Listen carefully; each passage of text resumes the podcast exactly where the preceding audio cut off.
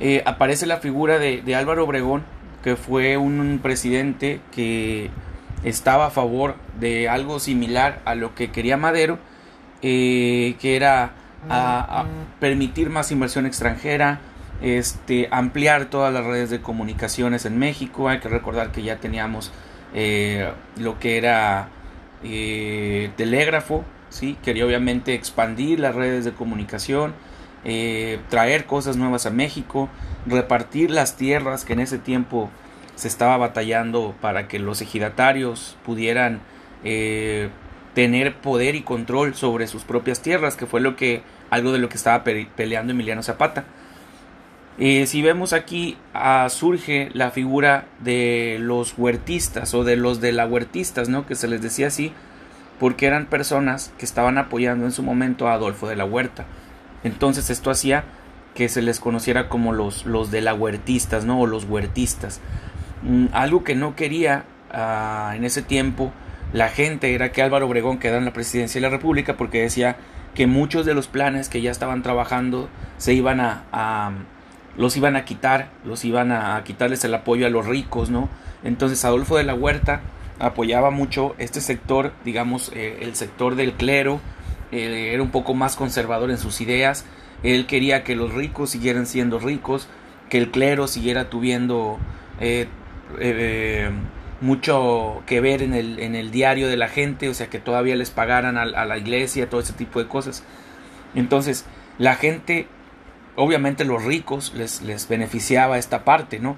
Por eso dice ahí el segundo punto, la burguesía, que eran las personas que se encontraban de clase media hacia arriba, se oponían a los pensamientos capitalistas de Álvaro Obregón, ya que Álvaro Obregón lo que quería era ah, expandir el desarrollo de México y continuar ese crecimiento que se estancó durante eh, más o menos 15, mm, eh, perdón, 10 años, ¿no? entre los, lo que pasó, los años que pasó después de, de Porfirio Díaz, pues México no tuvo un desarrollo, no tuvo un crecimiento.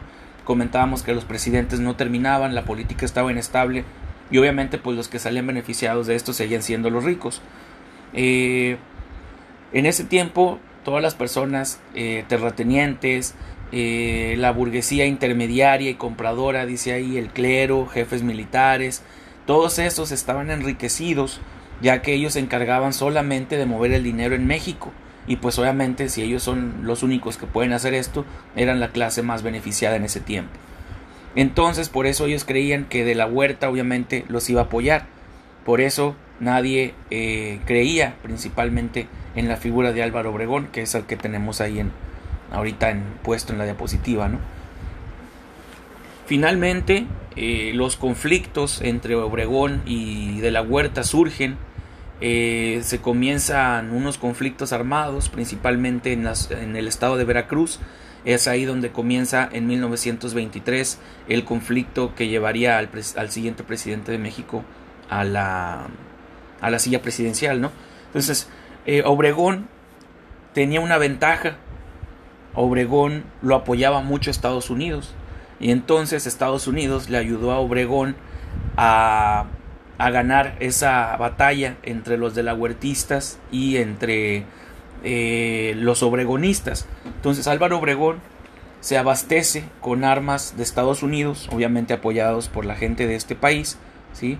Eh, la alianza entre burgueses encabezada por Obregón y la clase obrera y los campesinos eran los que apoyaban en este en este caso Álvaro Obregón, o sea, de la clase media, algunos estaban apoyando de la huerta, pero otros estaban apoyando a, Obregón. Y obviamente lo que haría Obregón era desarrollar eh, eh, las actividades primarias en México, por eso los obreros, los campesinos y algunos otros trabajadores de Hacienda se unieron al ejército de Obregón, es decir, como Obregón iba a apoyar a la clase baja para, para que tuvieran un mejor desarrollo, este, pues estas personas fueron las que formaron parte principal en el gobierno de Obregón y le ayudaron obviamente a tener mayoría de votos en ese tiempo. ¿no? Eh, otro, otro, factor importante fue el, que les acabo de comentar, el sector obrero, los campesinos organizados y todos estos personajes que se encontraban sufriendo las crisis económicas de todos estos años fueron los que decidieron apoyar a Álvaro Obregón, que era la clase baja y alguna clase media, ¿no? que eran los que todavía estaban sufriendo las consecuencias de, que no hubiera una política eh, justa en México. En ese tiempo, una de las desventajas que tuvo en su ejército Adolfo de la Huerta es que eh, no estaban formados por, ejército, no estaban dirigidos por alguien eh, capaz de llevar a cabo estrategias militares y por eso de alguna manera u otra se encontraban desorganizados, desorientados y de esta manera pues eh, el ejército de Obregón sí estaba liderado principalmente por personajes del ejército, entonces y a pesar de que no tenían un ejército tan poderoso, estaba mejor organizado y esto les ayudó obviamente en las batallas para que pudieran llevar a cabo este, las, las victorias dentro de, del campo de batalla. Eh, una hábil estrategia militar en el obregonismo, que fue lo que les comentaba ahorita, el hecho de conocer eh, sobre movimientos, sobre el ejército, sobre dinámicas, esto le ayudó mucho a, a Obregón a salir adelante con su ejército.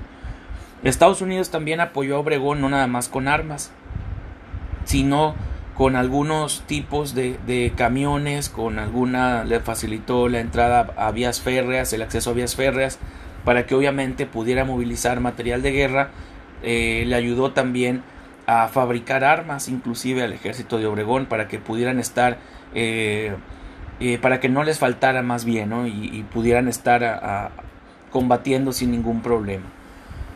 Finalmente, en marzo menciona ahí el, punto. Dice, finalmente en marzo de 1924, la rebelión de Adolfo de la Huerta fue vencida y este personaje no le quedó de otra más que irse a Estados Unidos. Adolfo de la Huerta en ese tiempo fue un presidente provisional o un presidente interino eh, que estuvo desde el primero de junio hasta el 30 de noviembre de 1920. Esa, esa fue la, la, el tiempo que estuvo Adolfo de la Huerta a cargo de la presidencia de la República este, durante ese tiempo. Eh, después de, muchos años, Adolfo de la Huerta, eh, como breve biografía de, este personaje, Adolfo de la Huerta regresa a México a seguir trabajando en, en el ambiente político, regresa en 1935 con el presidente Lázaro Cárdenas. Lázaro Cárdenas, cuando se encontraron en la presidencia de la República, invitó a trabajar a Adolfo de la Huerta en su gabinete. Finalmente, este personaje eh, muere en 1955 y fue enterrado en el Panteón francés de San Joaquín. Entonces, esta breve biografía de Adolfo de la Huerta nos dice eh, la época que vivió en la presidencia de la República y los conflictos que tuvo eh, con Álvaro Obregón. Y por eso pues, específicamente el tema hasta que obviamente pierde las elecciones. Y este por eso el tema que sigue es el de la presidencia de, Álvaro Obregón porque ahorita vimos nada más un poco de lo que vivió Adolfo de la Huerta en la presidencia después de que muere en su momento eh, Venustiano Carranza no eh, hay que recordar que también redactó el, el plan de agua prieta para quitar a Carranza de la presidencia de la República. Fue de los principales eh, que luchó inclusive al lado de Álvaro Obregón para quitar a Carranza. Entonces pues ahí surgieron conflictos entre ellos y esto lo llevó a, ser solamente presidente interino de la República alrededor de, junio a noviembre como lo vimos ahorita hasta que se hicieron elecciones y resultó ganador Álvaro Obregón.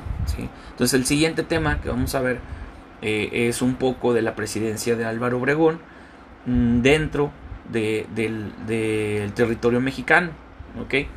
Entonces hasta ahí tenemos alguna duda, muchachos, con lo que fue Adolfo de la Huerta.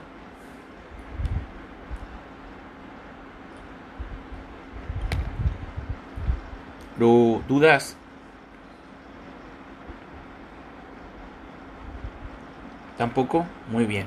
Eh, pues si no hay duda, muchachos, este cerramos ahorita la sesión y el día de mañana continuamos con la presidencia de Álvaro Obregón. Acuérdense que les voy a mandar las diapositivas, se las voy a dejar aquí en el chat del grupo para que las, las tengan y en caso de que hagamos alguna actividad o algo, pues se, se apoyen con ellas. ¿Está bien?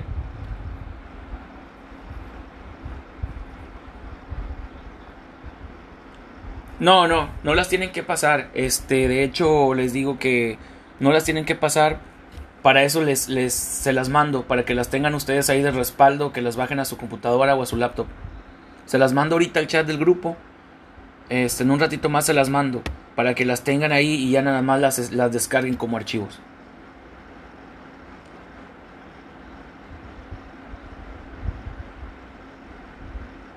¿Estamos bien? Muy bien. Entonces, hasta aquí le dejamos y como quiera continuamos el día de mañana con la presidencia de Álvaro Obregón. Este, les voy a encargar por favor nada más eh, que me busquen unos 10 puntos de, Álvaro Obregón. Eh, los tengan anotados por ahí a lo mejor en algún cuaderno que estén utilizando de apoyo o algo. Eh, no lo suban de evidencia todavía, pero sí ténganlo porque igual y mañana les digo al finalizar la sesión que les hago una, una, una tarea como si fuera trabajo en clase, ya nada más me lo suben en el, en, el transcurso del día, ¿ok? Entonces ténganlo, háganlo y ahí ténganlo para cuando se los pida, ya nada más lo suban como evidencia. 10 puntos de la presidencia de Álvaro Obregón. ¿Está bien? Órale. Ya está. Cuídense. Nos vemos mañana. Bye bye. Cuídense. Nos vemos mañana. Sale.